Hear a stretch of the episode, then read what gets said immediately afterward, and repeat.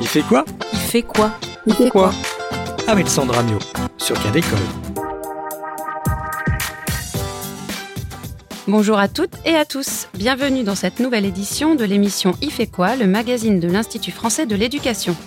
Dans ce nouveau numéro, nous allons nous intéresser à l'éducation nouvelle. À l'occasion du centenaire du Congrès de Calais qui marque la fondation de la Ligue internationale de l'éducation nouvelle, les principales associations qui la composent ont programmé une série d'événements sur le thème Convergence pour l'éducation nouvelle. C'est aussi l'occasion pour Claire Ravez, notre invitée, de dresser le portrait de 100 ans de pensée pédagogique alternative sous la forme d'un dossier de veille intitulé L'éducation nouvelle, une mosaïque centenaire. Nous accueillerons aussi Yves Rutter, professeur émérite en sciences de l'éducation à l'Université de Lille, qui nous apportera son éclairage sur cette thématique très contrastée. Puis en fin d'émission, Maë Burla nous plongera dans l'univers des enfants de Timpleback, réalisé par Nicolas Barry en 2008 pour évoquer les pédagogies autogestionnaires. Mais tout d'abord, retrouvons Sébastien Boudin pour son nouveau coup de cœur EAC qui va nous parler de l'ouverture de l'INSEAC, l'Institut national supérieur de l'éducation artistique et culturelle. Bonjour Sandra, bonjour à tous. Bonjour Sébastien. Bonjour. Sandra, connaissez-vous la charte pour l'éducation artistique et culturelle? Bien pas vraiment, je compte sur vous pour m'éclairer à ce sujet. La charte pour l'EAC initié par le Haut Conseil de l'éducation artistique et culturelle, doit permettre à 100% des élèves de bénéficier d'un parcours artistique et culturel de qualité tout au long de leur scolarité. Pour répondre à cet engagement présidentiel de 2017, avant toute chose, il faut former les différents acteurs de l'EAC. Depuis cette rentrée, l'INSEAC, Institut national supérieur de l'éducation artistique et culturelle, a ouvert ses portes et accueille ses premiers étudiants en master. Ce nouvel institut est situé au cœur de Guingamp et il est intégré au CNAM, Conservatoire national des arts et métiers. Pour Emmanuel Etis, recteur de la région académique de Bretagne, le premier objectif de l'INSEAC est de construire le référentiel national de formation pour l'EAC. Vous êtes euh, un enseignant, par exemple, quelle que soit votre matière, et vous avez envie de, suivre un module de formation certifiant, eh bien, vous allez vous adresser à l'INSEAC qui va vous former à distance. Ou bien, ou bien euh, vous avez euh, suivi sur votre territoire, à Lyon par exemple, plusieurs formations en éducation artistique et culturelle, ben, vous pouvez remplir ce qu'on appelle un, dossier de valorisation des acquis de l'expérience et nous pouvons par là même ben, valider et certifier, ce qui est un plus hein, par rapport aux formations qu'on suit en général quand on est enseignant, le fait d'avoir des certifications, des micro-certifications, des valorisations des l'expérience voire de suivre de la formation continue pour avoir un master spécialisé en EAC. Hein. Beaucoup de gens nous le demandent aujourd'hui. Euh, voilà, c'est évidemment essentiel pour, pour, pour les, les, usagers, qu'ils soient enseignants, qu'ils soient artistes, pour aller vers l'école aussi. On a beaucoup d'artistes qui s'adressent à nous en disant on a besoin de découvrir l'univers scolaire pour faire de l'éducation artistique et culturelle. Donc voilà un petit peu le propos. Et puis évidemment des agents des collectivités, voilà ce que sont et ce que peuvent être les publics de l'INSEAC. L'Institut est le fruit d'un partenariat entre trois ministères l'éducation nationale, la culture et l'enseignement supérieur. Valérie Perrin, déléguée académique aux arts et à la culture à Lyon, voit l'INSEAC et les réorganisations des instances comme des outils pour atteindre le label 100% ESC. Donc, si vous voulez, là, on est vraiment à l'aube, je pense, d'un changement extrêmement bénéfique. D'abord, la mission de l'éducation artistique et culturelle au niveau de la DGESCO, le HCEAC avec ce, ce guide qui va bientôt sortir et qui va pouvoir accompagner les collectivités dans leur démarche de labellisation. L'INSEAC qui devient euh, un lieu de réflexion, de construction du, du savoir. Et je pense qu'on va, on va être amené à redéfinir en fait les liens et surtout les objectifs partagés et comment on va y arriver. Et ça c'est bien parce qu'en fait, euh, à la fois on est très très inscrit dans la démarche territoriale, hein, c'est-à-dire vraiment les spécificités de nos territoires, et puis en même temps on est piloté par des grands objectifs et puis avec des, j'allais dire, des organismes, des opérateurs qui peuvent nous aider, nous accompagner et mieux nous former. Effectivement, l'INSEAC n'a pas seulement une mission de formation, c'est également un laboratoire de recherche, un créateur de kits pédagogiques et l'Institut assure une coordination nationale des pôles de ressources pour l'EAC. Aujourd'hui, Guingamp devient une petite capitale de l'éducation artistique et culturelle, et pour Emmanuel Etis, D'ici 10 ans, l'INSEAC sera un lieu d'inspiration pour la formation et la recherche en EAC. Moi, vous savez, je crois que chaque enfant peut être un, formidable musicien, chaque enfant peut être un formidable lecteur. Euh, on n'y croit pas toujours, on n'y croit pas, on ne pense pas forcément que c'est fait pour tous. Et bien ici, euh, toute l'équipe qui est ici pense précisément le contraire. et, vraiment regarder les autres autrement. Moi, j'ai toujours en tête cette très belle phrase de, Marguerite Yourcenar qui disait que notre grande erreur est d'essayer d'obtenir de chacun en particulier des vertus qu'il n'a pas et de négliger celles qu'il possède. Eh bien, l'éducation artistique et culturelle, c'est parfois regarder les vertus que chacun possède et puis essayer de les accompagner pour que chacun puisse se dire j'ai une place dans cette société, dans ce monde, et cette place, elle s'exprime aussi euh, par les arts et par la culture, parce que c'est souvent le prolongement de moi-même. Moi, quand je vois les très beaux, les très belles expériences de, par exemple, l'orchestre à l'école, euh, je vois combien l'instrument peut être la prolongation de d'enfants qui quelquefois ben, sont pas forcément à l'aise à l'oral euh, dans leurs instruments un prolongement de eux-mêmes, quelquefois tout à fait virtuose. Euh, c'est juste sublime et ça, ça doit nous faire réfléchir pour se dire au fond que les formes de langage euh, qui sont les nôtres, eh ben, elles sont multiples, elles sont plurielles, et eh bien, il faut savoir non seulement les développer, mais également les reconnaître. Sandra, je vous invite à découvrir l'INSIAC, car il est implanté dans l'ancienne prison de Guingamp, un bâtiment datant du 19e siècle et classé monument historique. Et juste à côté, vous pouvez visiter un centre d'art autour de la photographie. Eh bien, merci Sébastien pour ces conseils touristiques et nous mettrons sur le site toutes les coordonnées de l'INSEAC du CNAM. Sans plus attendre, retrouvons nos deux invités. Claire Ravès, bonjour. Bonjour Sandra. Alors, vous êtes chargée d'études au service veille et analyse de l'IFE-ENS de Lyon. Et Yves Reuter, bonjour. Bonjour. Vous êtes professeur émérite en sciences de l'éducation à l'Université de Lille et vous avez publié en mars 2021 un ouvrage intitulé Comprendre les pratiques et pédagogies différentes chez Berger-Levrault. Merci d'avoir répondu à notre invitation pour cet entretien autour de l'éducation nouvelle qui fête ses 100 ans. Alors avant toute chose, peut-on précisément définir ce qu'est l'éducation nouvelle? En effet, Clara Ravès, vous avez intitulé votre dossier de veille L'éducation nouvelle, une mosaïque centenaire, et on note que le mot d'ordre des prochains événements organisés autour du centenaire est convergence. Cela sous-entend que cette appellation d'éducation nouvelle recouvre différentes réalités. Je vous propose donc d'écouter à ce sujet une définition proposée par Étiennette Vélas, docteur en sciences de l'éducation à l'Université de Genève et membre du groupe roman de l'éducation nouvelle. Je dirais que c'est une insistance sur une lutte contre la domination de l'homme par l'homme. On doit former, donc on doit, on doit serrer, on doit mettre des cadres. Et comment ne pas casser l'enfant là-dedans euh, Comment ne, pas être dans la docilisation pure et simple, mais essayer d'être dans une émancipation Et donc aujourd'hui, on parle d'émancipation euh, solidaire. C'est très compliqué parce qu'il faut des cadres aussi pour émanciper. Donc c'est pour ça qu'on se torture l'esprit depuis des années. Alors, euh, diriez-vous que cette définition, avec cet accent sur le principe d'éducation à l'émancipation, est fondamentale en ce qui concerne l'éducation nouvelle? Alors Sandra, si je peux me permettre en effet de, prendre euh, la parole, parce que c'est un questionnement qui m'a aussi euh, accompagné tout au long de la préparation, de la conception, de la rédaction du dossier de veille.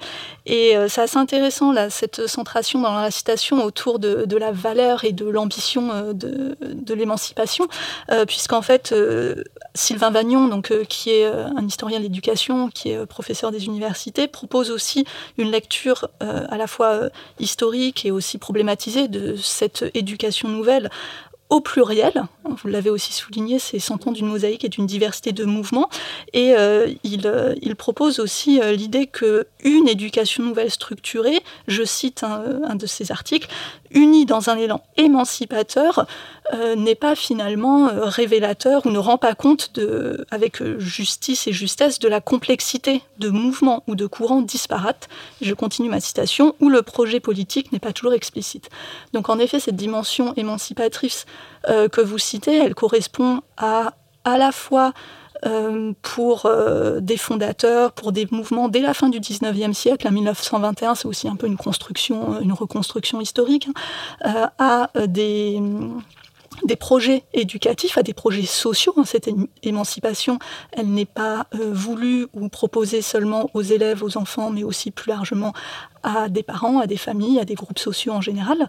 Et euh, ce qui est intéressant dans la citation, c'est qu'elle euh, se pose aussi euh, comme l'histoire en fait de pédagogie et de mouvement pédagogique, c'est-à-dire de ne pas arrêter cette éducation nouvelle historiquement à une césure, on va dire institutionnelle, peut-être de la Deuxième Guerre mondiale, mais de la prolonger euh, pour les éducateurs, pour les pédagogues, pour les enseignants, dans le cadre de cette tension entre cadre et euh, émancipation, autonomisation, euh, subjectivation, diraient certains, jusqu'à aujourd'hui. Donc c'est très compliqué de définir l'éducation nouvelle. pour résumer, finalement, unité, diversité, histoire présent, cadre, émancipation. Alors Claire Avez, vous qui avez consacré une partie de votre dossier à l'évolution, à l'histoire de cette éducation nouvelle, est-ce que vous pouvez nous retracer les grandes étapes euh, en quelques lignes? Oui, bah, donc je dirais en effet euh, ce, moment de la seconde moitié du 19e siècle, début du, du 20e siècle, avec euh, de nouvelles voilà, modalités de, scolarisation euh, massive hein, dans les, États-nations et des États qui s'industrialisent aussi de leur, de leur population enfantine et de plus en plus aussi juvénile cette césure de la Première Guerre mondiale, cette création, puisque vous avez cité là le groupe roman d'éducation nouvelle, euh, vous avez cité aussi, ou on citera, j'imagine, à un moment donné, les, mouvements pédagogiques qui, qui, contribuent au mouvement Convergence pour l'éducation nouvelle, donc la création euh, à partir des années 20 d'institutions, donc que ce soit euh, en France le GFEN en 1929, que ce soit une revue donc euh, pour euh, l'éducation nouvelle qui cristallise un petit peu les débats et qui permet de rendre visible ces, discussions et et, ces cercles, ou, à Genève, le Bureau international de l'éducation. Donc là, on est dans les années, les années 20, les années 30. À nouveau, une rupture hein, liée au, conflit euh, et à, la Seconde Guerre mondiale. Et puis, euh, je dirais, dans, l'après-guerre, hein, c'est ce qui correspond un petit peu à la, deuxième partie du dossier de veille, si on essaye de, guider un peu l'éventuel lecteur et l'éventuelle lectrice. Euh, une multiplication de ce qu'on appelle les mouvements pédagogiques, hein, avec, par exemple, la fondation de, de, de l'ICEM en 1947, avec la fondation des, cahiers pédagogiques aussi au, lendemain de, la Seconde Guerre mondiale. Et euh, peut-être pour aller jusqu'à l'heure actuelle, c'était intéressant quand vous avez parlé en, début de cet entretien de, de 100 ans de pédagogie alternative. Là encore, c'est Sylvain Vagnon qui propose à l'heure actuelle une lecture un peu tripartite de cette galaxie, de ce nouveau paysage euh, de l'école ou de l'éducation euh, alternative, avec entre autres les courants, les acteurs, les mouvements, les institutions, les écoles euh, qui s'inscrivent dans l'héritage de ces 100 ans et plus, j'ai envie de dire, de, mouvements euh, liés à, l'éducation nouvelle et qui s'accordent ou au contraire entrent en, dissonance avec d'autres façons de penser ou de faire école à l'heure actuelle de façon alternative. Donc je dirais une mosaïque à l'origine, mais une mosaïque encore plus importante peut-être aujourd'hui. Mmh.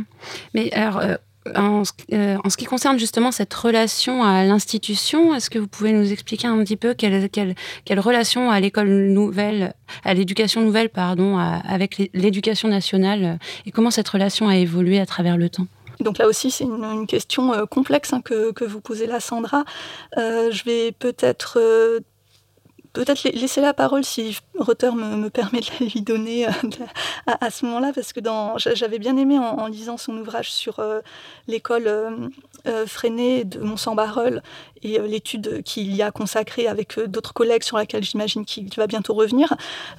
Il, avait réfléchi avec ses collègues à finalement trois conditions de d'expansion ou de, diffusion, de changement, en tout cas l'idée de, qu'est-ce qu'on fait de, de, ce cas d'école. Et euh, donc c'est à la page 18 du, dossier de veille et, peut-être euh, voilà lui laisser la parole à propos de, ces trois points de vigilance sur euh, bah, qu'est-ce qu'on fait d'une école d'une identité euh, pédagogique autour euh, d'une pédagogie euh, freinée et qu'est-ce qu'on fait de tout ça dans l'institution. Donc là, je pense qu'à partir de cette étude de cas, il pourra nous en dire plus par rapport à votre question.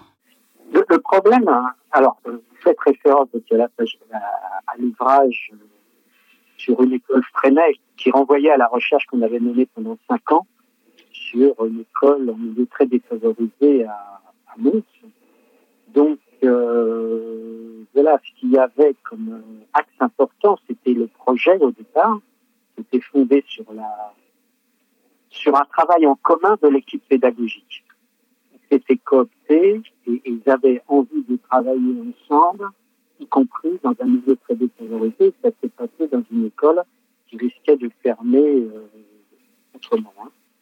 Deuxième chose, c'est le fait que ça fonctionne euh, en système, véritablement. C'est-à-dire que c'est pas simplement tel ou tel dispositif, telle ou telle technique, mais c'est une relation à des valeurs, c'est tout un système cohérent, etc.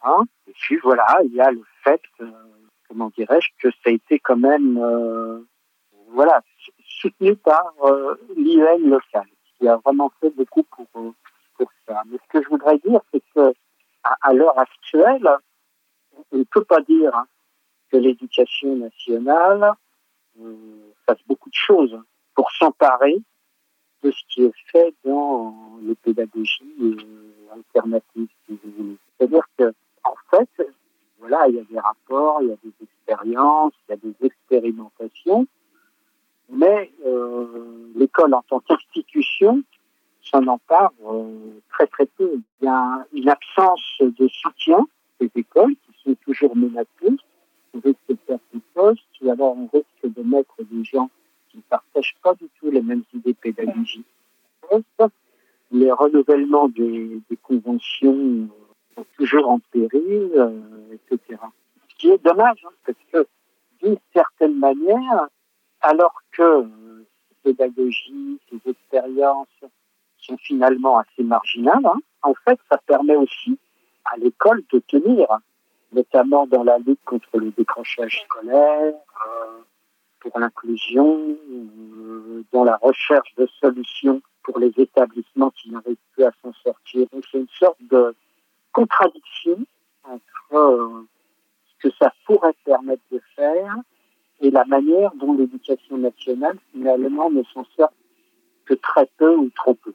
C'est vrai que je, ne peux qu'aller dans votre sens. Hein. Merci d'avoir euh, d'avoir développé à partir de, de, vos travaux de recherche et de vos travaux euh, pluridisciplinaires et, collectifs.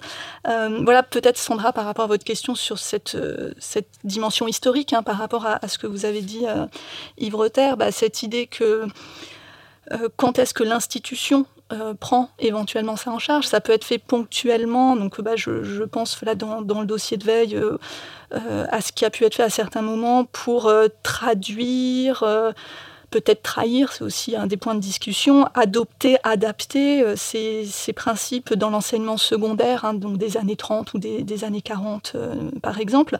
Euh, vous parliez, Monsieur Rotter, hein, du soutien de, l'inspecteur ou de l'inspectrice, je ne sais pas, de l'éducation nationale dans, la circonscription de, l'école de Mons. On peut penser dans les années 50, 60, 60, 70 par exemple, à Robert Gloton, qui a été avec le, GFEN l'un des, initiateurs et l'un des soutiens des expérimentations menées euh, notamment euh, dans le 20e arrondissement de Paris, euh, autour de l'école de la rue Vitruve. Et puis, par rapport à, cette absence ou à, ce déficit de, formation, de, soutien institutionnel que vous soulignez, Monsieur Rutter, se dire aussi par rapport à, ces techniques, à ces dispositifs, à ces gestes professionnels qui font système pour les, collègues qui les mettent en place, bah, comment finalement les retrouver, les parcelliser ou pas quand un enseignant ça voilà, quand un enseignant ou une enseignante euh, bah, va piocher dans une forme de boîte à outils euh, des choses peut-être qui marchent, mais du coup euh, qui ne sont plus liées, comme vous le disiez, à une forme de cohérence, à une forme de valeur, qui s'intègre dans d'autres formes de, cohérence liées à sa propre pratique, à sa propre histoire professionnelle. Donc voilà, je, ne peux que rejoindre vos, analyses sur ce point. Oui, alors il faut signaler que cette impulsion et le fait de personnalité un peu spécifique. Hein, et en général, l'institution ne suit pas forcément. Ce qui est quand même assez extraordinaire, parce que dès qu'on regarde un peu comment les choses se sont passées dans ces lieux, qui étaient des lieux socialement défavorisés, on s'aperçoit que les résultats sont quand même probants. Donc c'est assez curieux de voir ces expérimentations qui ne sont pas euh, réellement travaillées, remises véritablement dans, dans le circuit de l'éducation nationale. Bah, justement, euh, Yves Rutter, je voulais vous, interroger, vous qui avez étudié euh, de près les, pédagogies freinées, est-ce qu'on euh, peut, on peut dégager des, indicateurs, entre guillemets, sur l'efficacité de ces modes éducatifs? En d'autres termes, est-ce qu'on peut dire que les élèves qui bénéficient de ce type de pédagogie nouvelle réussissent mieux? Alors, moi, je suis très, très prudent devant les généralisations, parce que ça dépend de la manière dont les équipes s'emparent et pratiquent la pédagogie. Hein a bien montré dans un de ses ouvrages qu'il y avait différentes manières de pratiquer telle ou telle pédagogie. Ce que dire, c'est que les fonctionnements pédagogiques classiques ne donnent pas les résultats souhaités et que quand on met en place euh, d'autres pédagogies avec des équipes qui connaissent bien les principes, hein, il ne s'agit pas de faire n'importe quoi, d'être dans l'air du temps, les résultats sont là quand.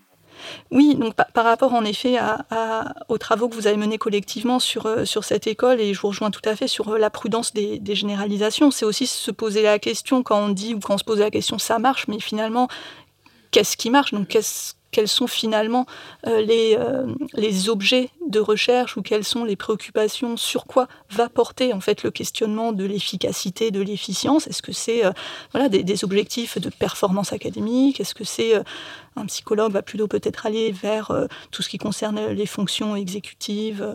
Et, donc voilà, déjà le, chercheur, le statisticien, le parent va peut-être pas chercher la même chose dans voilà ce, qui marche. Donc qu'est-ce qui marche finalement?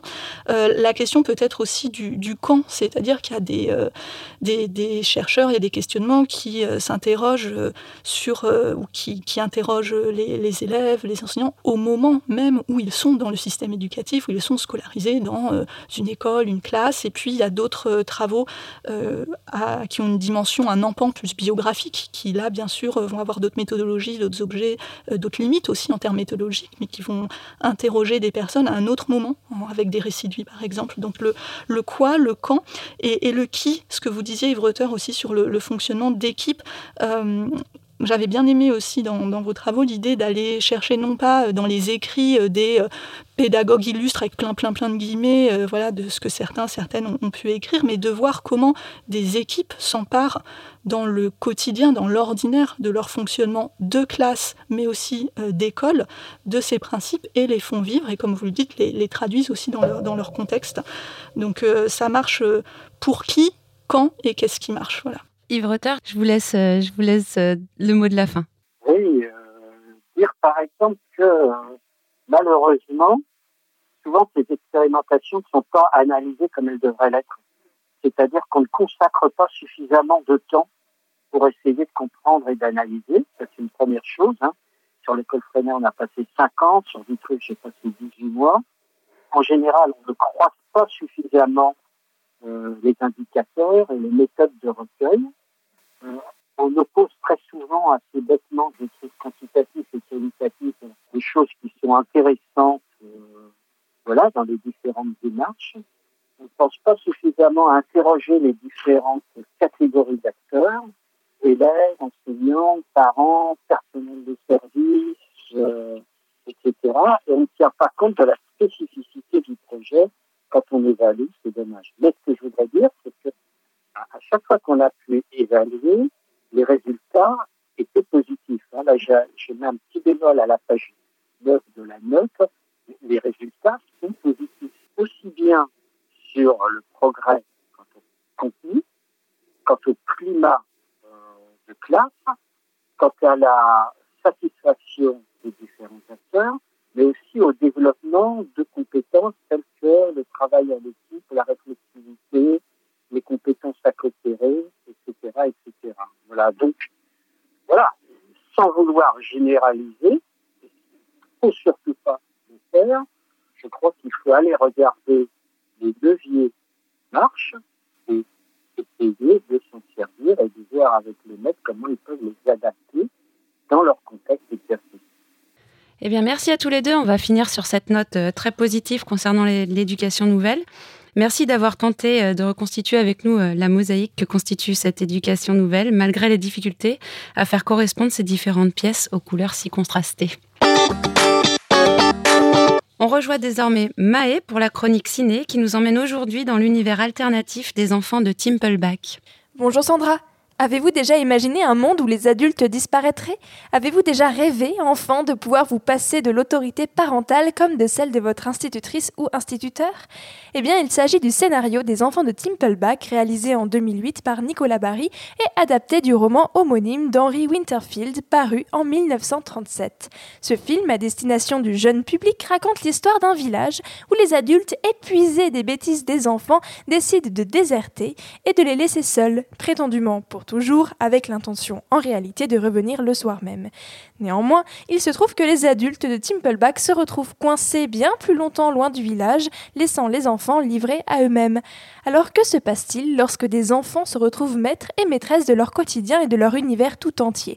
Entre chaos et organisation, les enfants de Timpleback m'ont personnellement donné envie de vous parler aujourd'hui d'autogestion et plus précisément de pédagogie autogestionnaire. Monsieur le maire, les parents veulent vous voir. Bon, faites-les entrer. Des heures et des heures de retenue. C'est bien simple, ce ne sont plus des enfants, ce sont des bêtes. Des animaux. La maladie bêtisière se répand comme une vieille peste dans un régiment, c'est moi qui vous le dis. Nous sommes devant une situation inédite qui demande des mesures énergiques. On pourrait peut-être les mettre dans ma cellule. Je viens de refaire la décoration, c'est très douillet maintenant. Nous avons un projet pour vos enfants. Monsieur le maire, vu la situation, il faut déclarer l'état d'urgence. Dans les années 60 se développent les théories de l'autogestion. Héritées du marxisme, elles contribueront jusqu'à nos jours à irriguer de nombreuses réflexions et expérimentations, et ce dans des domaines variés qui comprennent l'éducation. En effet, très tôt apparaît l'idée d'une pédagogie autogestionnaire articulant entre elles les notions d'autonomie, d'éducation et de société, et qui permettrait l'auto-organisation du travail et la gestion matérielle de la classe ou de l'établissement scolaire par les élèves et les enseignants enseignantes. Comme l'explique la chercheuse en sciences de l'éducation Delphine En France, dès les années 60, de premières expérimentations ont eu lieu et au début des années 1980, quatre lycées expérimentaux sont autorisés à ouvrir leurs portes. Le lycée expérimental de Saint-Nazaire, le lycée autogéré de Paris, le collège-lycée expérimental d'Hérouville-Saint-Clair et le centre expérimental maritime en Oléron. Je vous le dis les amis, les parents sont pas prêts de faire la loi à Timpleback va pas se laisser faire En réalité, la pédagogie autogestionnaire, comme le développe Delphine Patry, a trouvé racine à la fois dans le principe de self-government à l'école, qui s'est développé dans le mouvement de l'éducation nouvelle au début du XXe siècle, et à la fois dans le mouvement de la coopération à l'école, puis celui de la pédagogie freinée. C'est donc sur ces bases que repose le courant autogestionnaire, tout en proposant d'aller plus loin, de dépasser ce que propose l'éducation nouvelle, en donnant la possibilité aux élèves de prendre en charge non seulement la vie scolaire, mais de s'approprier également le contenu du savoir, son organisation, la méthode d'apprentissage ou même l'évaluation. Tu crois qu'on va se faire punir? La punition, c'est pour les enfants. Ben, ouais. C'est un peu ça le problème. Le centre expérimental de Saint-Nazaire et le lycée autogéré de Paris sont les deux établissements à opter pour une pédagogie autogestionnaire incluant le fonctionnement et la gestion de leur structure. En 1983, l'équipe du lycée autogéré de Paris écrit que le but du lycée, au-delà du bac, est donc l'apprentissage de l'autogestion d'un lieu d'enseignement et de vie qui appartient à toutes et tous et est géré par tous, sans responsable privilégié, pas de directeur, censeur, CPE, personnel administratif minimal, ni même de chef historique. L'Assemblée générale est l'organe suprême de décision. Premièrement, il faut qu'on relance le village. Wolfgang va s'occuper de remettre l'eau et l'électricité. Comme ça, les garçons, vous aurez plus d'excuses pour pas prendre de douche. Deuxièmement, il faut qu'on s'occupe de la nourriture. Ça, je m'en charge. 54e. Bon, comme on a du pain sur la planche, le réveil sera programmé à 7h du matin. Mais pitié, pas 7h. Pourquoi pas 8h La séance est levée. Ces établissements expérimentaux, tentés par un idéal autogestionnaire alors marqué politiquement et socialement, et particulièrement après 68 où cet idéal est placé au cœur d'un nouveau modèle politique, dénotent du cadre de l'enseignement public commun en France. Pourtant, s'ils ont été créés dans un contexte politique particulier, avec l'arrivée de la gauche au pouvoir et sous Alain Savary, ils ont pérennisé malgré les changements ministériels qui ont suivi, et non pas jusqu'à ce jour du moins, comme le souligne Delphine Patry, rencontré de réels obstacles de la part du ministère de l'Éducation nationale. Peut-être parce que finalement, comme l'écrit Antoine Pro, la formation est peut-être le seul champ dans lequel l'autogestion réponde à l'objectif même de l'institution. Il ne s'agit pas ici de produire des objets pour un marché, ni même de développer des comportements adaptés aux situations, mais fondamentalement d'éduquer à la liberté et à la responsabilité. Alors les amis, c'est jour de fête aujourd'hui. On est libre maintenant, vous comprenez, libre Plus de corvée, plus de punition. On va pouvoir faire tout ce qu'on veut. Il n'y aura plus jamais d'école On est libre Alors, est-ce que les enfants de Timpelbach sont réellement le meilleur exemple d'une expérience pédagogique de l'autogestion réussie? Je n'en suis pas certaine. En revanche, les établissements expérimentaux dont je vous ai parlé aujourd'hui ont ouvert, eux, de nombreuses pistes de réflexion. N'hésitez pas d'ailleurs à aller écouter l'épisode du Micro et dans la classe, podcast de cas d'école, sur le lycée autogéré de Paris pour en savoir plus. Merci Maë. C'est la fin de cette émission. Merci à tous. À la réalisation, le 13 alternatif Sébastien Boudin. Vous pouvez retrouver toutes les informations sur l'éducation nouvelle, une mosaïque centenaire, sur le site de notre web radio Cadécole à l'adresse suivante ife.ens-lyon.fr slash cadécole. À très vite.